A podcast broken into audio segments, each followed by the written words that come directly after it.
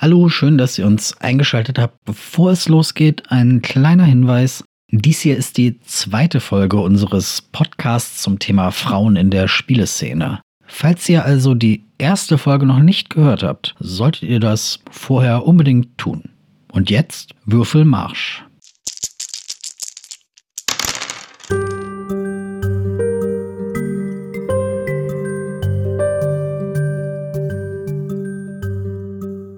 Hallo und herzlich willkommen zum Podcast des Vereins Spiel des Jahres. Wir freuen uns, dass ihr uns wieder auf euren zahlreichen Geräten anhört. Mein Name ist Jan Fischer und ich führe durch die Sendung.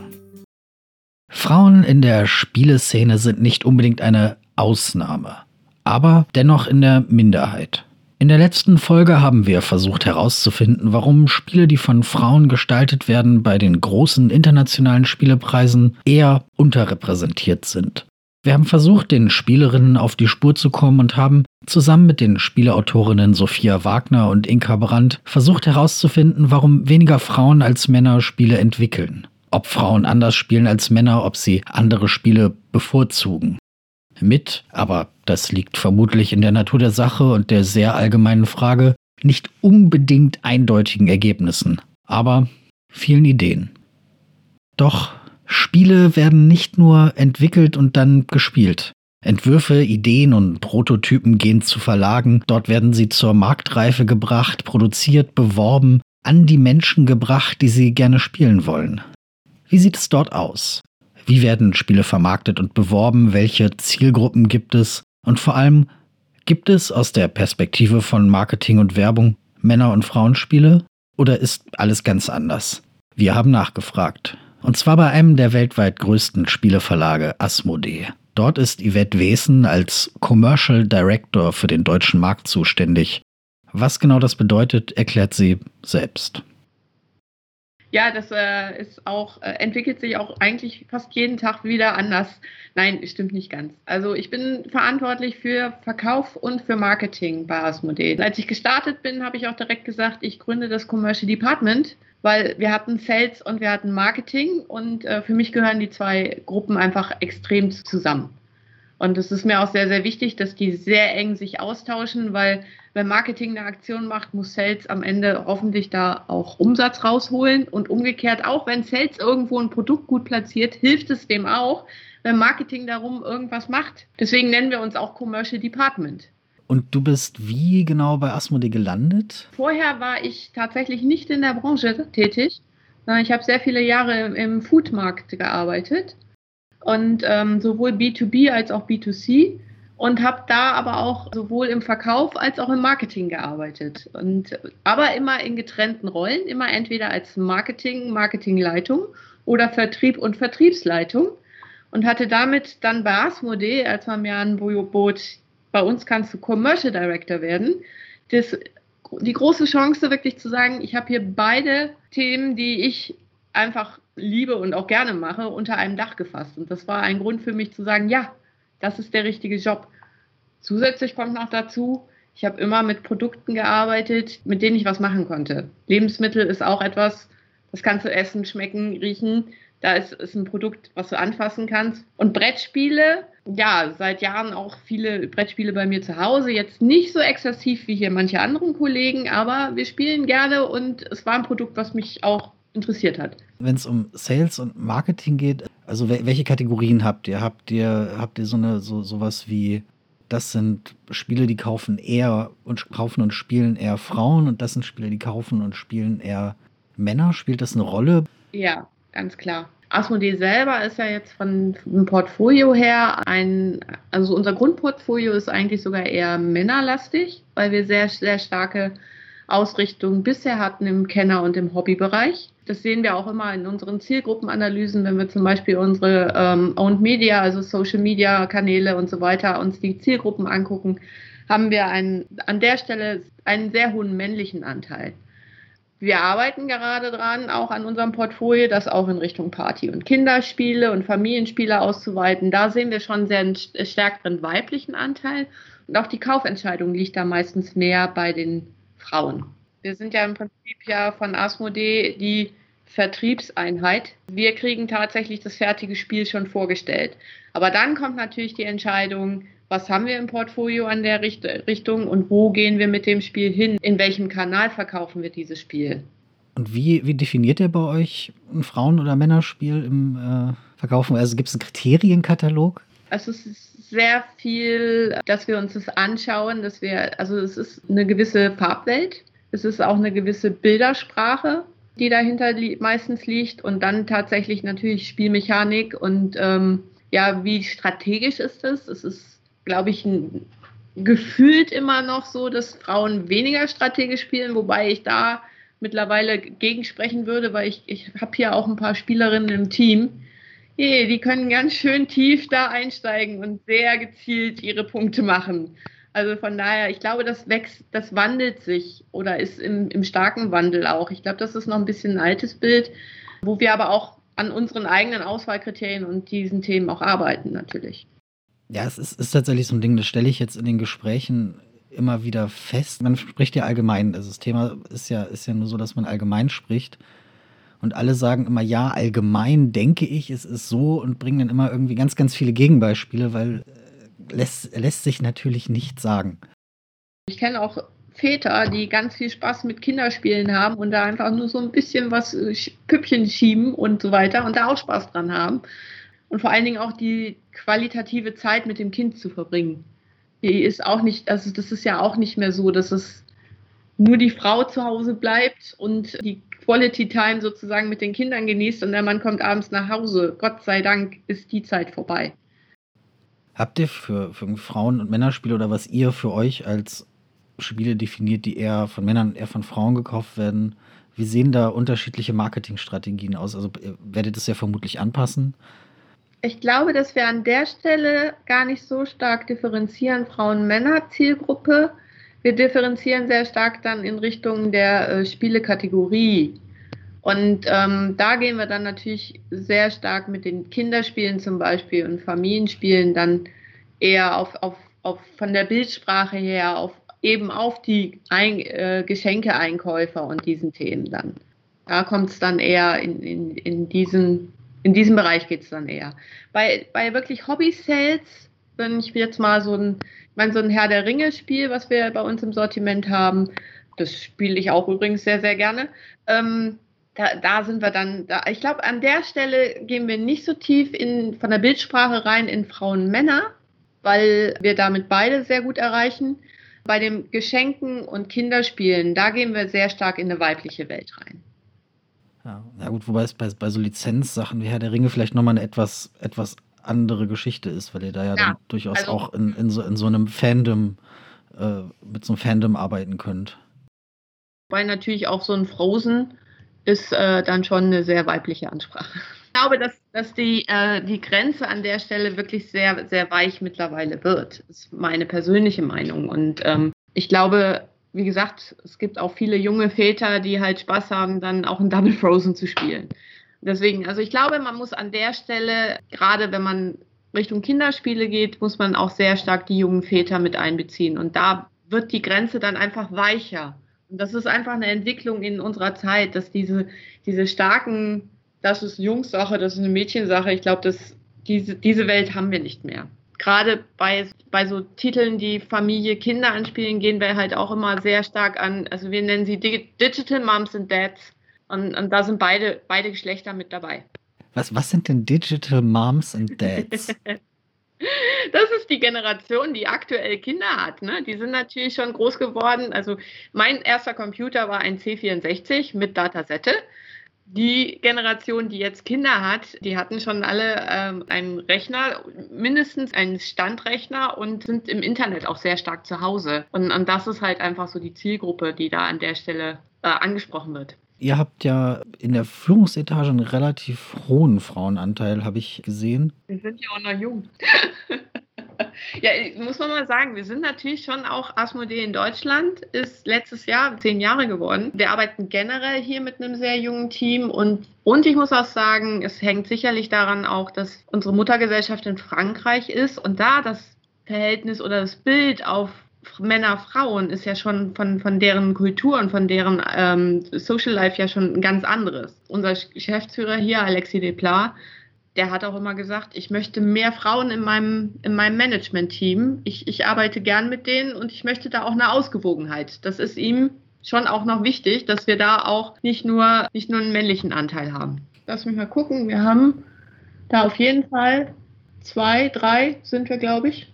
Es sind schon noch mehr Männer, aber wir Frauen setzen uns ja eh durch. Ja, würdest du, würdest du sagen, die Spieleszene so, so insgesamt, also vielleicht unter deinen Kollegen und Kolleginnen in anderen Verlagen oder überhaupt bei den Autoren, Autorinnen und so weiter und so fort, braucht mehr Frauen? Also ich bin niemand, der irgendwie immer die Flagge hisst und sagt, wir brauchen eine Quote. Das ist äh, von meiner persönlichen Mentalität. Ich denke mir immer, ähm, wir Frauen haben in der Gesellschaft ganz schön was erreicht und es ist gut, dass wir das erreicht haben. Wenn man mal so back in the 60s äh, und 70s denkt, das war schon ein ganz anderes Bild. Aber ich, ich finde, dass, also mein Anspruch ist auch für mich persönlich immer gewesen, ich möchte das selber erreichen und nicht über, ich habe hier eine Quote. Ich sehe schon, dass in den älteren Unternehmungen äh, der männliche Anteil höher ist. Und ich sehe schon, dass so auch ähm, jetzt mal auf Verlagsseite da schon auch so eine, so eine männliche äh, Domain einfach vorherrscht.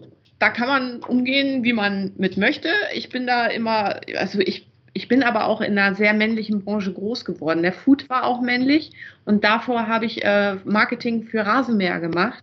Also von daher, also ich, ich kenne es nicht anders. Ich weiß nicht, ob die Spielebranche sich da auch jetzt so langsam auch noch, also vielleicht ist die so ein Schritt ein bisschen hinter der gesellschaftlichen Entwicklung an der Stelle, weil ähm, tatsächlich die wirklich hardcore begeisterten Hobbyspieler, wenn ich jetzt mal auf die gehe, sind meistens doch irgendwo dann männlich und es entwickelt sich gerade ein, ein, ein, ein weibliches Pendant. Aber das ist noch teilweise vielleicht ein bisschen in der Entwicklung.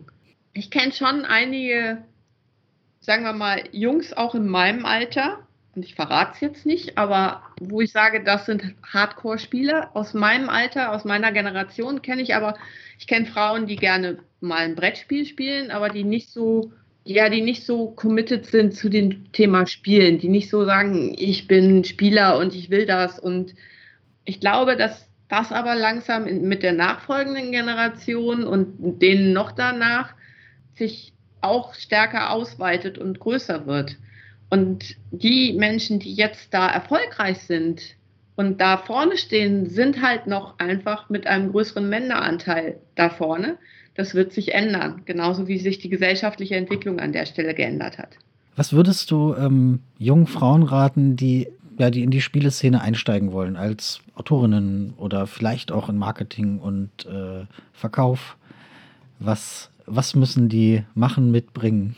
Wie wird es einfacher? Ich denke, dass ich da schon noch in einer anderen Generation teilweise anders auftreten musste als die nachfolgenden Generationen, weil einen gewissen Erfolg zu haben als Frau musst du durchaus mal lauter sein. Nicht lauter als die männliche Gruppe, sondern lauter als du als Frau sein würdest. Weißt du, seine Meinung klarer ver vertreten. Ich habe hier im Team ähm, auch, hier auch im Marketing und auch im Verkauf, habe ich relativ viele junge Frauen, wo ich auch sage, das ist eine andere Generation, als ich es zum Beispiel bin, die auch sehr deutlich einfach auch sagen, ihre, nicht nur ihre Meinung, sondern auch ihr Verständnis von etwas und die klar sagen, hier und da, ich würde das so machen, ich würde den Plan äh, verfolgen und ähnliches. Jede Frau ist da auch selbst gefordert, da entsprechend sich darzustellen und dann, dann geht das auch. Dann wird, das, wird man auch erfolgreich und dann kann man das auch erreichen, was man da erreichen will. Soweit Yvette Wesen, Commercial Director bei Asmodee. Wenn Spiele ihren Weg zu den Spielerinnen und Spielern gefunden haben, dann landen sie auf den Spieltischen, in den Wohnzimmern, in den Esszimmern, in den ausgebauten Hobbykellern, in den Läden, Vereinsheimen und Versammlungsorten. Und selbstverständlich auch unter den Argusaugen scharfsichtiger Kritikerinnen, wie zum Beispiel denen von Spiel des Jahres Jurymitglied und Langform-Podcasterin Martina Fuchs. Also meine Erfahrungen bei Spieletreffen sind ja ganz klar, dass die Frauen da sind und die Frauen sind auch teilweise zu 50 Prozent da. Was wir wenig haben, sind Singlefrauen. Und mit Singlefrauen meine ich jetzt nicht unbedingt alleinstehende Frauen, sondern Frauen, die ohne Männer kommen. Das ist schon weniger, während Männer ohne Frauen sehr häufig bei Spieletreffen sind. Meine Erfahrung ist so, dass ganz viel die Frauen mit den Männern mitkommen und wenn das gut klappt, gehen sie auch alleine zu solchen Spieletreffen. Aber es gibt natürlich auch, also wie immer, ich glaube, bei allem, was wir in dieser Folge besprechen, ist es immer so, dass es jetzt natürlich um Mehrheiten geht. Natürlich gibt es auch die Single-Frauen, die gerne spielen und zu solchen Spieletreffen gehen. Sie spielen auch ganz normal, sie spielen auch die meisten Sachen, die auch die Männer spielen, aber hauptsächlich kommt mir das immer so vor, dass die meisten Frauen eher kürzere Spiele spielen. Also wenn wir uns Spiel des Jahresspiele angucken, ähm, dann halt im Spiel des Jahresbereich und vielleicht eher im unteren Kennerspielbereich. Woran meinst du, liegt das? Ich finde es schwierig. Also ich glaube, wenn man sich den Alltag den heutigen Alltag von vielen Frauen immer noch anschaut, ist, dass äh, Frauen ganz viel Care-Arbeit leisten. Also Frauen oft im Haushalt noch mehr machen als Männer. Frauen bei der Kindererziehung mehr machen und auch wenn Frauen zum Beispiel Vollzeit arbeiten gehen, und sie sich den Haushalt mit ihrem Partner teilen, ist es ganz häufig so, dass Frauen trotzdem diejenigen sind, die an alles denken oder erinnern müssen oder die Terminverwaltung machen oder sonst irgendwas. Ich glaube einfach, dass Frauen sich weniger Freizeit nehmen und dass dann oft auch jetzt bei langen Spielen zum Beispiel dann die Lust fehlt. Ne? Abends, wenn alles dann gemacht ist, äh, wir gehen jetzt von der Familie aus, die Kinder sind im Bett, äh, die Küche ist fertig, dann kommt vielleicht noch ein kleines Spiel auf den Tisch, aber jetzt noch rausgehen, um zu einem öffentlichen Spieletreff zu fahren, ist halt weniger.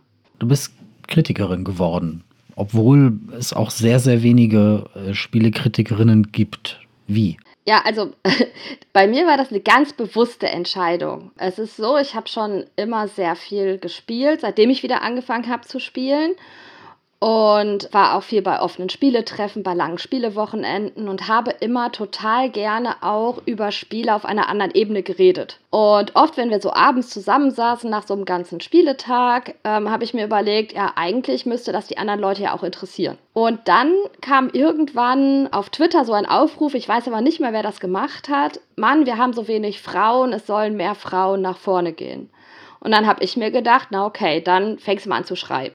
Ich habe Germanistik studiert, dann ist das natürlich auch immer so eine Sache, äh, okay, ne, schreiben kann ich ja.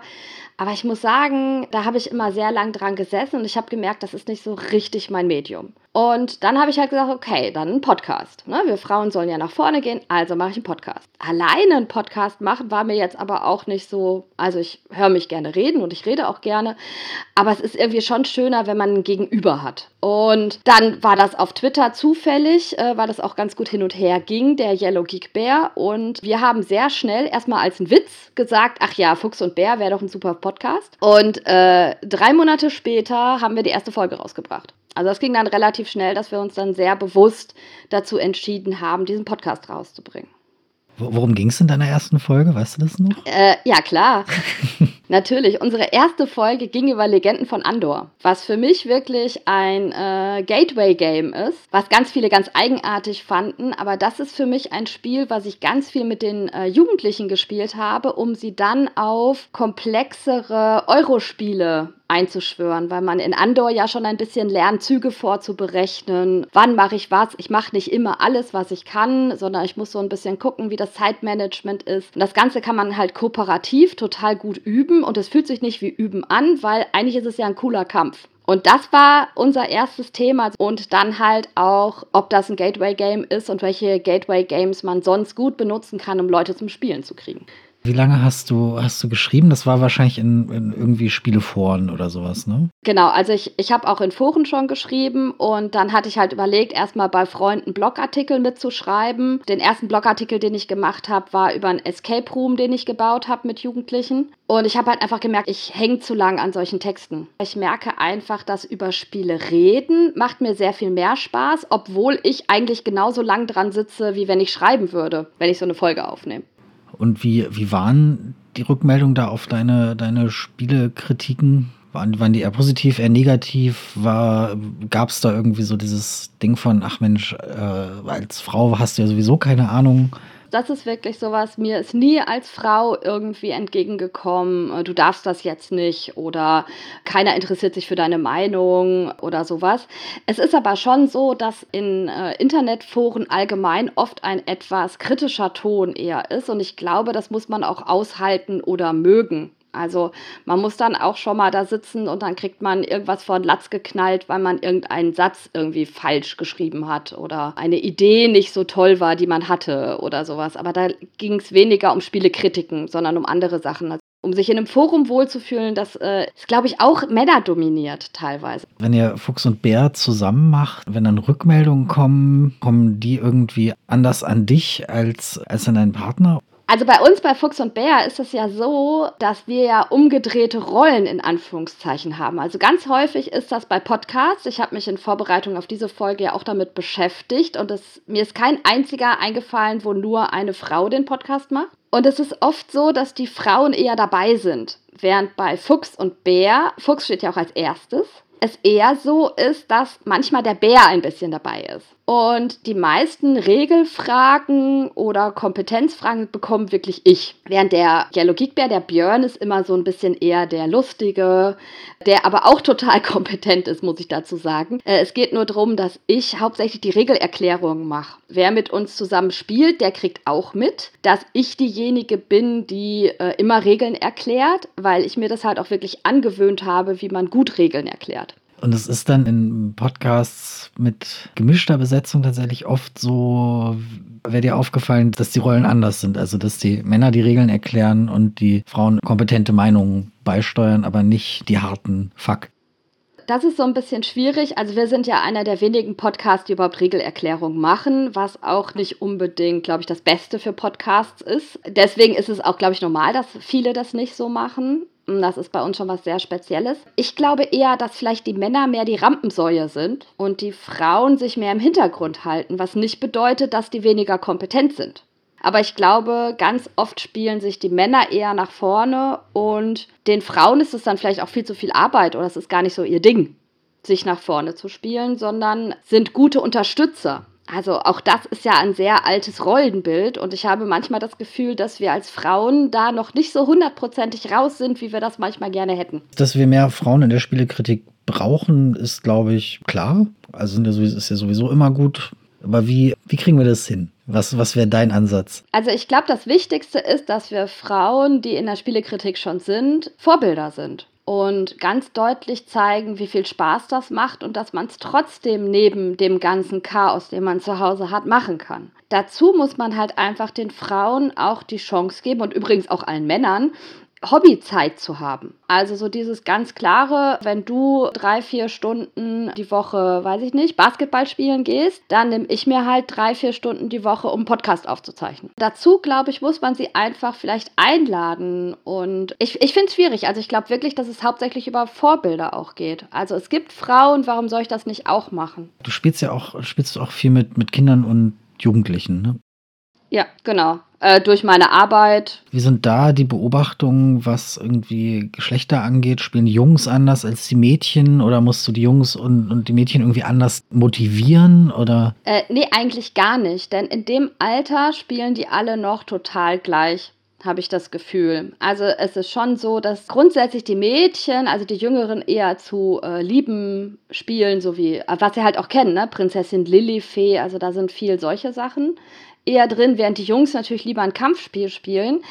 Aber wenn man den Mädels sagt, spiel mal mit, hatte ich noch nie das Gefühl, dass die da nicht gleichwertig mit hochziehen. Also ich muss sagen, dass meine, meine Jugendgruppen, die Mädels, die da drin sind, und das ist auch 50-50, die spielen ganz normal alle Zombie-Spiele und Tötenspiele und sonst irgendwas mit. Ne? Also das ist so völlig normal dass alle mitspielen. Also wird auch This War of Mine sieben Stunden lang gespielt oder Zombicide, äh, Massive Darkness, Shadow of Brimstone haben wir ganz lange eine Kampagne mit allen gespielt. Also da sind Frauen und Männer oder Mädels und Jungs völlig gleich.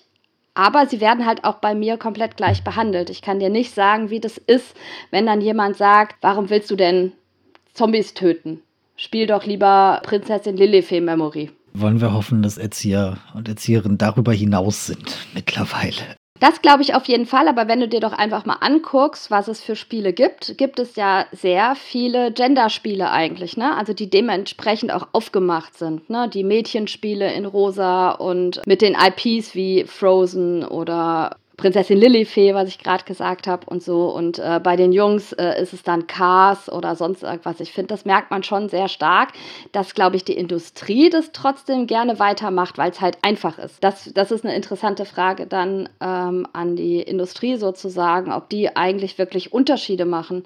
Es war ja im letzten Jahr so die Diskussion, als Flügelschlag überall so auf die Tische kam, dass das ein Frauenspiel ist. Es ist natürlich ein Frauenspiel insofern, dass es von einer Autorin ist, einer Redakteurin bearbeitet wurde, einer Illustratorin, also es haben nur Frauen dran mitgearbeitet. Ist es aber jetzt deswegen mehr ein Frauenspiel für Frauen auch, weil es halt irgendwie Pastellfarben hat und Vögel und schöne haptische Komponenten. Aber es hat sich genau mit diesen Pastellfarben, mit den schönen Eiern, mit dem netten Thema total gut verkauft, aber äh, es haben ja auch genauso viele Männer gespielt, aber es ist die ganze Zeit, also jedenfalls für mich, so ein bisschen auch rübergekommen, das ist jetzt endlich mal ein Spiel auch für Frauen, wo ich aber natürlich als Frau, die auch Wargames und so weiter spielt, halt gedacht habe, okay, warum soll das jetzt genau für Frauen sein? Na, aber klar, also ich erlebe Frauen auch eher, die lieber die Schlösser des König Ludwigs spielen und Alchemisten, schöne Spiele. Ne? Vielleicht haben Frauen da auch ein anderes Empfinden als Männer. Ich, ich finde es schwierig, das zu sagen. Also